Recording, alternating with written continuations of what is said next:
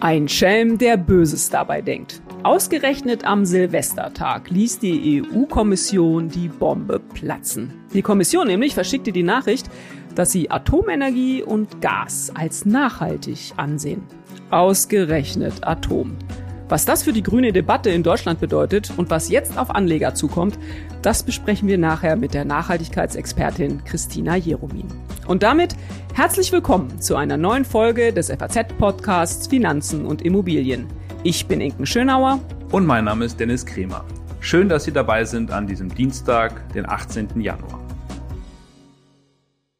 Dennis, ich weiß ja nicht, wie es dir geht, aber ich führe wirklich kein Gespräch mehr mit Bankern oder banknahen Mitarbeitern, würde ich mal sagen, ohne dass es um das Thema Nachhaltigkeit geht. Wie ist es bei dir? Ja, so geht mir das auch. Das äh, ist manchmal schon ein bisschen viel. Das hat was Inflationäres, aber das kommt von allen Seiten, Fondsgesellschaften, Banken, jeder, der irgendwie in der Finanzbranche tätig ist, spricht darüber. Ja, und ich will dabei gar nicht immer so ein Spielverderber sein, aber ich kann immer so gar nicht glauben, dass ausgerechnet die Banker jetzt unter die Welt- und hm. Klimageretter gegangen sind. Wie geht's dir dabei? Nee, also mir geht's genauso. Äh, ich meine, manche sagen das ja auch ganz offen, dass sie da nicht unbedingt sich für interessieren, weil es sie im tiefsten Innern beschäftigt, sondern es ist natürlich einfach jetzt ein sehr, sehr, sehr wichtiges Thema geworden, weil die Kunden ja ein anderes Bewusstsein haben als in früheren Zeiten und häufig ja auch verlangen, dass bestimmte Investitionen nachhaltigen Gesichtspunkten unterliegen müssen. Und das ist natürlich schon eine Veränderung und da sind die Banker eben doch wieder klassische Banker und äh,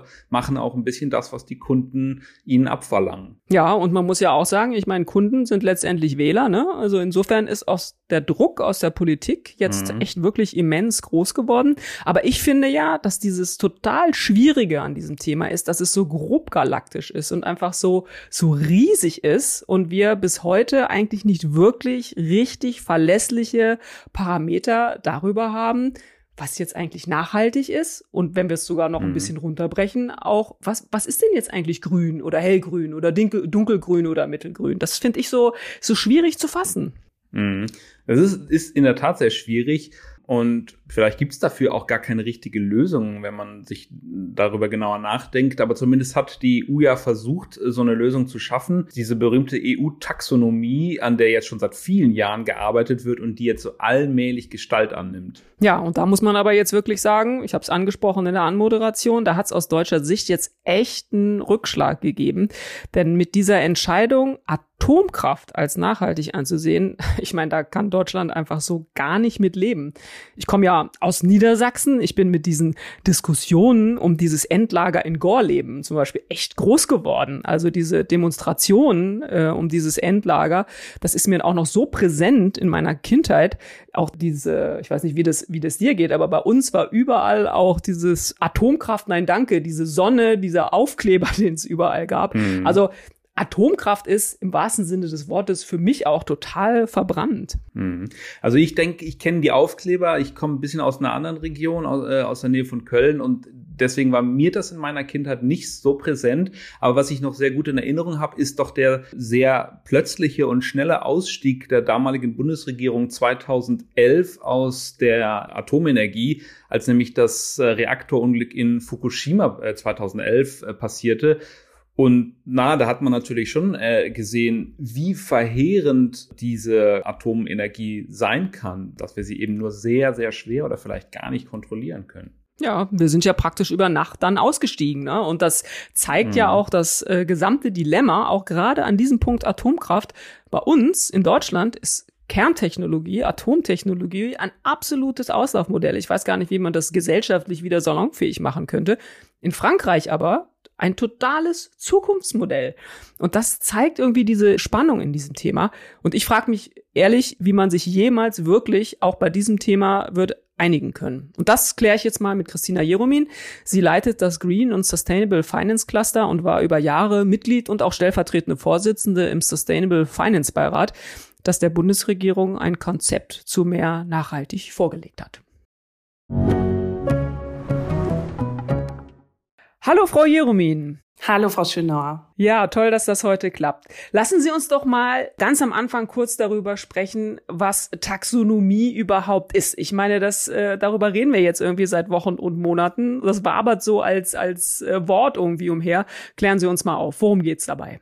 Genau, also um die Taxonomie besser zu verstehen, äh, muss man sie einordnen als Teil eines größeren Plans, nämlich des EU-Aktionsplans für nachhaltige Finanzen. Hier hat sich die EU-Kommission zum Ziel gesetzt, nachhaltiges Wirtschaften über gezielte Finanzierung zu fördern und dafür brauchen wir natürlich ein gemeinsames Verständnis von dem, was wir unter nachhaltig verstehen eine gemeinsame europäische Sprache, eine Klassifizierung.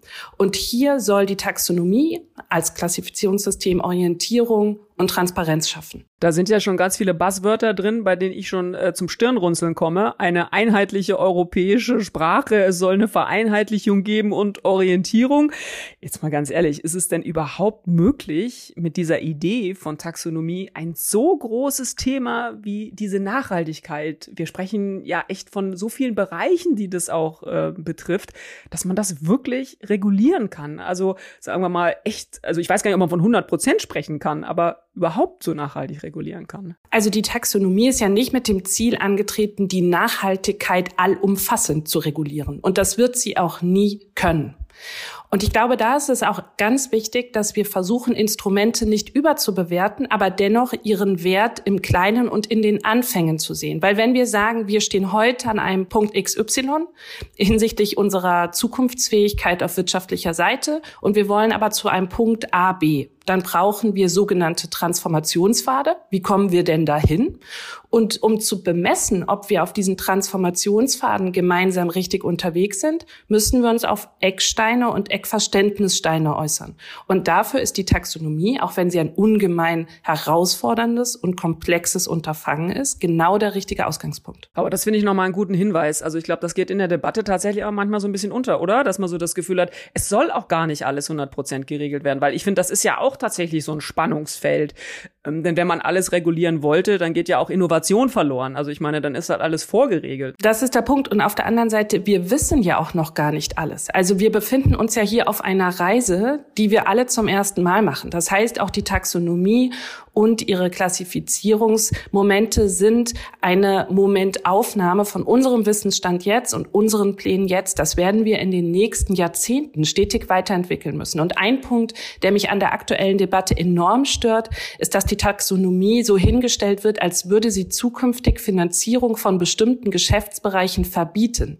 Und das ist ja tatsächlich überhaupt nicht das Instrument, was hier angelegt wurde, also ein Finanzierungsverbot, sondern die Instrumente der Taxonomie sind trans Transparenz und Orientierung. Das heißt letztlich auch Hilfe sowohl für die äh, im realwirtschaftlichen Bereich wertschöpfenden Unternehmen, um sicherzustellen, sie sind auf einer validen Zukunftsreise, aber eben auch Sicherheit seitens der Finanzbranche, wenn sie beispielsweise Finanzprodukte als nachhaltig ausweisen, dass das, was da auch drin ist, tatsächlich nicht nur grün angemalt ist von außen, sondern auch rechtlich verbindlich als nachhaltig verstanden wird. Hm, das ist auch nochmal ein guter Punkt. Das Greenwashing kommen wir vielleicht auch nochmal ein bisschen später zu. Ich würde gerne mal zu diesem Atomthema jetzt kommen, weil das ist ja tatsächlich echt ein großer Zankapfel schon die ganze Zeit gewesen. Ich habe mich ehrlich gesagt immer schon gefragt, wie wir uns eigentlich mit dieser Taxonomie, wie wir da zu einem Ergebnis kommen sollen, wenn man sich nicht mal darüber einigen können, zwischen zum Beispiel Deutschland oder Frankreich, ist Atomkraft jetzt nachhaltig oder nicht. Jetzt hat ja die Kommission eben äh, zu Silvester diese Bombe da platzen lassen mit der Atom Atomkraft. Tja, und was machen wir jetzt äh, damit? Wie kann, wie kann denn sowas überhaupt passieren, dass so ein, ein Schlüsselthema wie Atom jetzt plötzlich, ja, ich habe so ein bisschen das Gefühl, dieses ganze Thema Taxonomie, Nachhaltigkeit praktisch in Frage stellt? Grundsätzlich ist ja der Anfang des Taxonomieprozesses hat ja so ausgesehen, dass die EU-Kommission eine sogenannte Technical Expert Group zusammengesetzt hat, die verantwortlich war, um die einzelnen Teile des eben genannten Aktionsplans zu regeln. Ein Teil der Technical Expert Group, Expertinnen und Experten aus Finanzbranche, Wissenschaft, Realwirtschaft, haben die Taxonomie so wie sie äh, vorliegt, entworfen. Und jetzt sehen wir das Interessante, dass das natürlich, was in solchen Expertinnengruppen erarbeitet wird, ja auch auf einen politischen Willen stoßen muss. Der politische Wille orientiert sich ja natürlich auch immer und zuallererst an auch äh, trotz europäischem Zusammenwachsungsprozess nationalstaatlichen Interessen. Und hier müssen wir ganz klar sagen, die Wirtschaftsräume der einzelnen Mitgliedstaaten der EU sind unterschiedlich aufgestellt. Und hier haben wir Wirtschafts Wirtschaftsräume, die sehr stark noch auf Energieseite von der Atomkraft abhängig sind. Was bedeutet es jetzt, wenn Atomkraft nicht in der Taxonomie ist? Das bedeutet, wie eben gesagt, erstmal kein Finanzierungsverbot. Aber es ist natürlich ähm, auch gerade für staatliche Subventionen und Fördermechanismen nicht ganz so attraktiv und sexy, wenn diese in ein nicht nachhaltig gelabeltes Unternehmensfeld fließen. Und das ist letztlich das, was dann auch den politischen Gegenwind zu diesem Ausschluss von Atomkraft auf der Taxonomie auf, ähm, auf äh, den Plan gerufen hat, weil hier sich natürlich die äh, Führungsriegen im jeweiligen Mitgliedsstaat sehr gerne einen schlanken Fuß machen würden, indem sie sagen, nein, unsere Hauptenergiequelle ist natürlich nachhaltig. Und da ist aber genau der Punkt, der schwierige Punkt in diesem Transformationsprozess, in dem wir uns gerade befinden, dass eben nicht alles so weitergehen kann wie bisher. Und dass wir über Transparenzinstrumente bestimmte Weichenstellungen vornehmen müssen, um auf den genannten Transformationsfaden voranzukommen. Sie würden aber jetzt nicht sagen, dass dadurch, dass Atomkraft nachhaltig ist, dieses ganze Taxonomie-Thema jetzt tot ist. Soweit würden Sie dann äh, tatsächlich nicht gehen, oder doch? Also ich habe schon sehr große Sorge und nicht nur um die Taxonomie, sondern um den gesamten ähm, äh, Aktionsplan und letztlich dann auch um die Zielsetzung des Green Deal, weil was zeigt uns denn die Aufweichung der Taxonomie auf diesen letzten Metern vor der Verabschiedung? Die zeigt uns in allererster Linie, dass der gemeinsame politische europäische Wille, diesen Transformationsprozess jetzt wirklich anzugehen, dass der offensichtlich wackelt. Und das ist ein ganz schlechtes Signal in Richtung Markt, weil natürlich auch die MarktakteurInnen darauf warten, okay, politische Rahmensetzung gibt uns den Weg vor, innerhalb deren Rahmen wir dann wiederum Innovation entwickeln. Und von daher glaube ich gerade, der Verlust der politischen Glaubwürdigkeit ist eines der größten Gefahren beziehungsweise der größten Opfer, die wir hier gerade bringen, wenn das so verabschiedet wird. Hm. Sie haben ja schon mehrfach die Vokabel Transformation äh, benutzt. Könnte man jetzt nicht einfach sagen, auf diesem Weg hin zu, zur, zur Transformation ist Atomkraft halt so eine kleine Kröte, die wir jetzt erstmal schlucken müssen. Es ist eben, ja, so eine Art Brückentechnologie, wie es ja auch oft bezeichnet wird. Das nehmen wir jetzt halt eben und dann ist es hoffentlich in zehn Jahren vorbei. Könnte man der, der ganzen Sache nicht so gedanklich so ein bisschen Herr werden? Also es ist halt auf Kompromisse ausgelegt. Also was wir mal machen. Also Transformation oder wir können sagen Strukturwandelprozesse, die funktionieren nie von heute auf morgen. Das ist ja ganz klar, weil wir haben Wertschöpfungsketten aufgebaut, äh, Finanzierungen sind festgelegt, Verträge sind geschlossen, Beschäftigung von Menschen hängt daran. Ähm, das heißt, das können wir nicht, äh, diesen Hebel können wir nicht einfach von heute auf morgen umlegen. Aber man muss diesen Strukturwandel und nicht nur um Nachhaltigkeit, also was heißt Nachhaltigkeit bedeutet in dem Sinne, und das ist wichtig, Zukunftsfähigkeit, Zukunftsfähigkeit im Sinne von Wettbewerbsfähigkeit und Standortattraktivität. Um das zu sichern, müssen wir diese Strukturwandelprozesse planen und tatsächlich dann auch konsequent beschreiten. Und hier ist es natürlich wichtig und möglich, dass bestimmte Technologien, von denen wir sagen, in zehn Jahren werden wir die nicht mehr benutzen, einfach weil sie nicht zukunftsfähig sind, aber die begleiten diesen Prozess bis zu einem Punkt X und dann werden sie gezielt und sozialverträglich tatsächlich auslaufen. Und das, diese, diese Sozialverträglichkeit, diese Planungssicherheit auch Richtung Wirtschaft, die können wir uns aber nur erlauben, wenn wir den Weg auch konsequent gehen. Und das heißt, Brückentechnologien, ob das Atomkraft ist, ob das Erdgas ist, werden diesen Prozess begleiten. Und da kann man ja dann entsprechend auch eine Zeitvereinbarung zur EU-Taxonomie verfassen, damit das Herzstück der Taxonomie, also die Klassifizierung nicht angreifen, aber auf der anderen Seite jenen Mitgliedstaaten eine Sicherheit geben, die aktuell noch von nicht nach oder als nicht nachhaltig klassifizierten Unternehmensaktivitäten in ihrer wirtschaftlichen Wertschöpfung enorm abhängig sind. Absolut. Hm. Ich frage mich nur manchmal, jetzt gerade auch an diesem Beispiel Atom, ob das nicht so diese gesamte Krux der gesamten Debatte halt auch einfach so total dokumentiert und zeigt. Ne? Ich meine, heute ist es vielleicht Atomkraft, in zwei Jahren ist es vielleicht irgendein anderes Thema, wo Länder nicht übereinkommen und irgendwie sagen, also wir reden ja so viel auch über Grün, aber ich meine, das wissen Sie am allerbesten, dieses Thema Nachhaltigkeit ist ja noch so viel mehr und viele Sachen, die man noch gar nicht angefasst hat. Also lassen Sie uns mal über das Thema Kinderarbeit zum Beispiel sprechen, dass man halt irgendwie sagt, ja, das ist natürlich Teil der Nachhaltigkeit, das wollen wir nicht mehr haben in den Lieferketten. Aber wo fangen diese Themen an und wo hören sie auf? Und gerade sowas ist natürlich für ein Land total schwer zu, zu realisieren, weil es vielleicht ja, aufstreben will, wirtschaftlich nach oben kommen will. Für andere Länder, so wie für uns Deutschland, müsste das viel mehr irgendwie so drin sein. Also ich will nur sagen, ist das Thema nicht irgendwie viel zu groß, um es letztlich dann fassen zu können? Haben Sie so Hoffnung oder anders? Ja, Sie haben ja schon gesagt, Sie sind in großer Sorge. Ist es nicht andersrum einfach so total schwierig, das alles unter einen Hut zu bekommen? Ist es nicht vielleicht so ein strukturelles Problem auch, was wir uns da vorgenommen haben? Es ist eine strukturelle Herausforderung und ist ungemein komplex. Aber aus meiner Perspektive macht es das Thema immer einfacher, wenn man nicht von einer moralischen äh, Brille darauf schaut. Das heißt, ist das nachhaltig, ist das gut, ist das böse, ist das schlimm?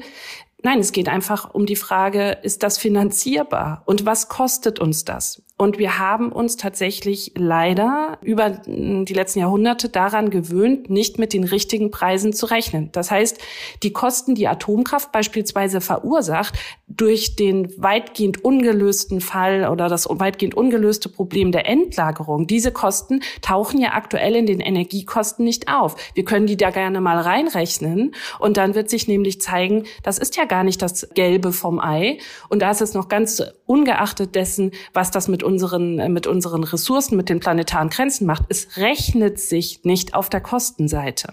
Genauso wenig rechnet sich Kinderarbeit ähm, auf der Kostenseite. Wir haben äh, Reputationsverluste, wir haben Unsicherheiten entlang von Wertschöpfungsketten, die enorme Risiken und damit Kosten verursachen. Und wir müssen unseren Blick für diese Risiken schärfen. Und ja, das ist anstrengend. Und ja, das wird uns alle an der einen oder anderen Stelle noch in den ein oder anderen sauren Apfel beißen lassen. Aber wir müssen, und das ist der Anspruch meines Erachtens eines zukunftsfähigen Finanzsystems, auf Kosten- und auf Risikoseite die Sachen glatt ziehen und transparent haben. Nur dann ist verantwortungsvolles Investieren möglich. Hm, ja, weg von der Moral hin zu so einer eher nüchternen Kostenbetrachtung. Ne? Das ist vielleicht tatsächlich auch der Schlüssel letztlich ja auch für Anleger, weil ich mich ja jetzt so ein bisschen frage, was heißt das jetzt eigentlich für Anleger, jetzt gerade in diesem konkreten Fall mit, mit Atom oder auch Gas? Denn ich habe so den Eindruck, das ist ja genau die Verunsicherung, die Anleger eben nicht brauchen. Also wir haben, sind jetzt gerade so dabei, hören das ja auch von den Finanzinstituten, Anleger fragen das immer mehr nach, also vor allem die institutionellen, klar, aber es geht natürlich schon auch runter. Ich meine, wir haben Friday for Future Future und alles. Da kommen Generationen nach, die natürlich auch Geldanlagen, die wollen nachhaltig anlegen. Jetzt Atom, bumm. So.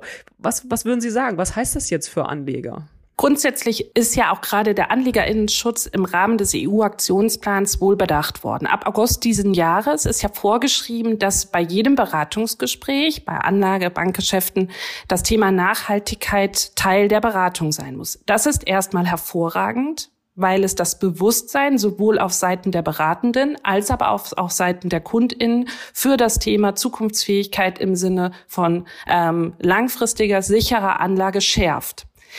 Sie haben natürlich vollkommen recht in dem Moment, in dem die Standards äh, sehr stark ähm, unterschiedlich sind, beziehungsweise etwas wie die Taxonomie dann so aufgeweicht wurde, ist die Sicherheit die für AnlegerInnen durch eine solche Beratung entsteht, übersichtlich, weil letztlich ja dann doch alles so bleibt, wie es ist und nur ein bisschen grün angemalt wurde. Das heißt natürlich auch bis runter zu uns VerbraucherInnen und KundInnen der Finanzbranche trägt sich dieses Problem, das sich auftut, wenn wir diese gemeinsame, ambitionierte, verbindliche Sprache nicht finden.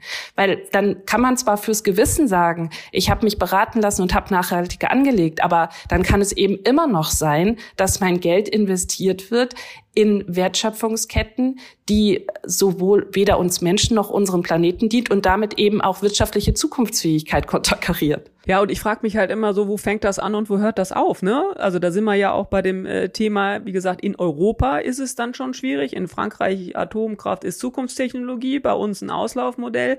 Aber wenn wir uns das jetzt mal angucken, auch über europäische Grenzen hinaus, wie kann ich denn als Anleger, und ist dafür auch gesorgt, sicher sein, dass überall dann die gleichen Standards am Ende ja für alle gelten. Also jetzt, wenn wir gerade mal den Blick auf den europäischen Diskurs werfen und wenn wir dann darüber nachdenken, dass die Herausforderungen, denen wir begegnen, aber global sind und wir einen Markt brauchen, der global homogene Standards hat, weil nur dann funktioniert eine tatsächliche Lenkungswirkung auf Sicht. Natürlich haben wir da noch riesen Aufgaben vor uns. Und international gesehen muss man sagen, ist natürlich auch die Frage nach den richtigen Standards hinsichtlich einer nachhaltigen Ausrichtung eine Wettbewerbsfrage. Also es ist ja nicht nur so, dass wir uns in Europa Gedanken machen, wie wollen wir zukünftig wirtschaften, sondern das wird an anderen Stellen auf der Welt auch diskutiert. Beispielsweise vor Jahren der Prozess rund um das Sustainability Accounting Standard Board in den USA, was jetzt wohl auch als wesentliche Säule in den Prozess des International Sustainability Standard Boards äh, des ISSB, was sich ja auch zum Teil in Frankfurt ansiedeln wird, einfließen wird. Also hier haben wir auf der einen Seite aus europäischer Perspektive den klaren Auftrag meines Erachtens, unsere Standort Attraktivität äh, zu fördern, von unserer Seite Standards in den Markt zu geben und die im internationalen Diskurs zu verproben und auch zu äh, verbreiten. Auf der anderen Seite müssen wir aufpassen, dass das, was wir planen und umsetzen, zu den Aktivitäten anderer Player im internationalen System passt, weil am Ende, wenn diese Puzzlestücke nicht aneinander greifen, dann ist die Lenkungswirkung hinsichtlich Nachhaltigkeit und sagen wir es ganz konkret, zum Beispiel Bekämpfung äh, der globalen Klimakrise gering. Hm, ja, Attraktivität von Finanzstandorten und Finanzplätzen ist, glaube ich, auch nochmal tatsächlich ein sehr, sehr gutes äh, Stichwort. Zwischendurch hat es ja immer mal geheißen, Europa könnte da tatsächlich eine Vorreiterrolle spielen. Also gerade dann so in diesen Blöcken, sage ich mal, Amerika und äh, China, die ja, was das Thema angeht, äh, also eine Riesenrolle spielen, aber das ja ja, ich sag mal, in, in manchen Bereichen vielleicht auch weniger ernst nehmen oder weniger ernst genommen haben als wir Europäer. Würden Sie sagen, dass das durch dieses Atomthema wir da jetzt so ein bisschen zurückgeworfen werden, weil es so die strukturellen Probleme auch einfach nochmal so offen zeigt? Oder würden Sie sagen, komm, weiter voran, äh, Europa hat da nach wie vor auch in Bezug auf Attraktivität von Finanzplätzen und Finanzmarkt immer noch eine gute Chance? Wir müssen uns ja nichts vormachen, diese strukturellen Probleme bestehen überall auf der Welt. Keiner Nation, keinem Wirtschaftsraum fällt es leicht umzustellen, vor allem weil wir die negative Konsequenz der unterschiedlichen Zeitlichkeiten haben. Was kurzfristig noch attraktiv scheint, womit man noch sehr viel Geld verdienen kann, ist mittel- bis langfristig eben nicht zukunftsfähig. Das heißt, die Weichenstellungen, die wir heute vornehmen, die werden sich ja in vollem Umfang erst in einigen Jahren herausstellen. Bis dahin läuft natürlich das Geschäft mit den unter Umständen eben ziemlich braunen und schwarzen Geschäften Geschäftsmodellen noch sehr gut. Und da ist dann immer die Frage, wenn ich vorgehe und mir selbst ambitionierte Regeln auferlege, die die anderen aber nicht haben und die kurzfristig äh, noch mit ganz anderen Dingen wertschöpfen, dann haben wir nicht dieses sogenannte Level Playing Field und ein Wettbewerbsnachteil wird attestiert. Ich würde immer sagen, dieser kurzfristige vermeintliche Nachteil wird sich mittel- bis langfristig immer als Vorteil ausweisen. Aber so sehen Sie einfach dieses Hin und Her Meandern der Staaten ein Schritt vor, zwei zurück. Für Europa kann ich nur sagen, für die EU-Kommission wünsche ich mir, dass wir diesen eingeschlagenen Weg ambitioniert weitergehen. Und wir werden noch mehrere dieser Diskussionen haben, wie Sie sie jetzt bei Atomkraft sehen. Und das darf uns nicht abschrecken, sondern wir brauchen da eine gewisse Frustrations- und auch Fehlertoleranz. Aber das Ambitionsniveau darf uns nie verloren gehen. Ja, so wie Sie das erzählen, kann man echt sagen, es sagen ja immer viele, das ist die größte Transformation äh, der Wirtschaft, der Finanzmärkte überhaupt unseres wirtschaftlichen Lebens seit wahrscheinlich über 100 Jahren. Ähm, und wenn man Ihnen so zuhört, dann kann man sagen, das ist sicher eine richtige Einschätzung. Frau Jeromin, ganz herzlichen Dank für dieses Interview. Danke Ihnen, es hat mich sehr gefreut. Ja, ich finde, dass wir diese Debatte um Geld und Moral wirklich etwas versachlichen müssen. Das hat, finde ich, das Gespräch mit Christina Jeromin jetzt auch nochmal gezeigt. Und das gilt für das Atomthema genauso wie für alle anderen Bereiche der Nachhaltigkeit. Wir brauchen einfach eine Versachlichung der Debatte. Dennis, was hast du aus diesem Gespräch mitgenommen? Ja, das ist sich wie immer äh, in, in Fragen der Geldanlage, aber auch in wirtschaftlichen Fragen lohnt, auf die Kosten zu schauen. Irgendwann wird es sich nicht mehr rechnen, in Dinge zu investieren, die nicht als nachhaltig angesehen werden. Diese Dinge werden dann für viele zu teuer und dann erledigen sich manche Probleme wahrscheinlich oder vielleicht auch ganz von selbst. Also womöglich ist dann Atomkraft wirklich nicht mehr tragbar in Zukunft. Ja, und damit wären wir auch schon wieder bei unserem Ding der Woche. Inken, was hast du uns dieses Mal mitgebracht? Oh, heute habe ich was ganz Edles dabei, Dennis. Ein Diamant von, Achtung, 555,55 Karat. Wow, das ist enorm. Mir fällt natürlich der alte Gassenhauer von Marilyn Monroe da ein, Diamonds are a girl's best friend. Ja, absolut würde ich mich auch nicht ausnehmen. Äh, also wenn du da mal was über hast oder so, Dennis, dann können wir sicher über was äh, über was sprechen. Ich will insgesamt auch gar nicht undankbar sein. Also wenn ich ihn geschenkt bekäme, dann wäre ich bestimmt auch froh. Aber ehrlich gesagt, ich habe mir das mal angeguckt. Das Ding ist sehr schwarz und nicht gerade ein Hingucker. Wie hat es dann dieser Diamant in in unseren kleinen Podcast hier geschafft? Ja, das ist eine echt ganz lustige Geschichte. Das ist der größte geschliffene Diamant mhm. der Welt, den es äh, derzeit gibt, also den man zumindest gefunden hat. Und der ist seit Montag erstmals öffentlich zu sehen. Der hat auch einen Namen, der heißt The Enigma und wird im Auktionshaus Sotheby's also wenig überraschend in Dubai ausgestellt. Mhm. Die werden schon wissen, warum sie das da in Dubai machen. Und äh, dort wird das Ding jetzt versteigert. Und angeblich ist dieser seltene schwarze Diamant vor mehr als 2,6 Milliarden Jahren durch den Einschlag eines Meteoriten oder Asteroiden auf der Erde entstanden. Also alles ziemlich äh, rätselhaft, wie der Name auch schon sagt, dieses äh, guten Stücks. Äh, was möchte Sotheby's denn dafür haben für diesen, für diesen Diamanten? Ja, ist natürlich immer die Frage, ob man dafür dann wirklich einen Käufer findet, aber Sotheby's rechnet mit rund 5 Millionen Dollar mhm. für einen Stein, der nicht mal besonders schön ist. Ich finde, das ist eine ganz schön stolze Summe.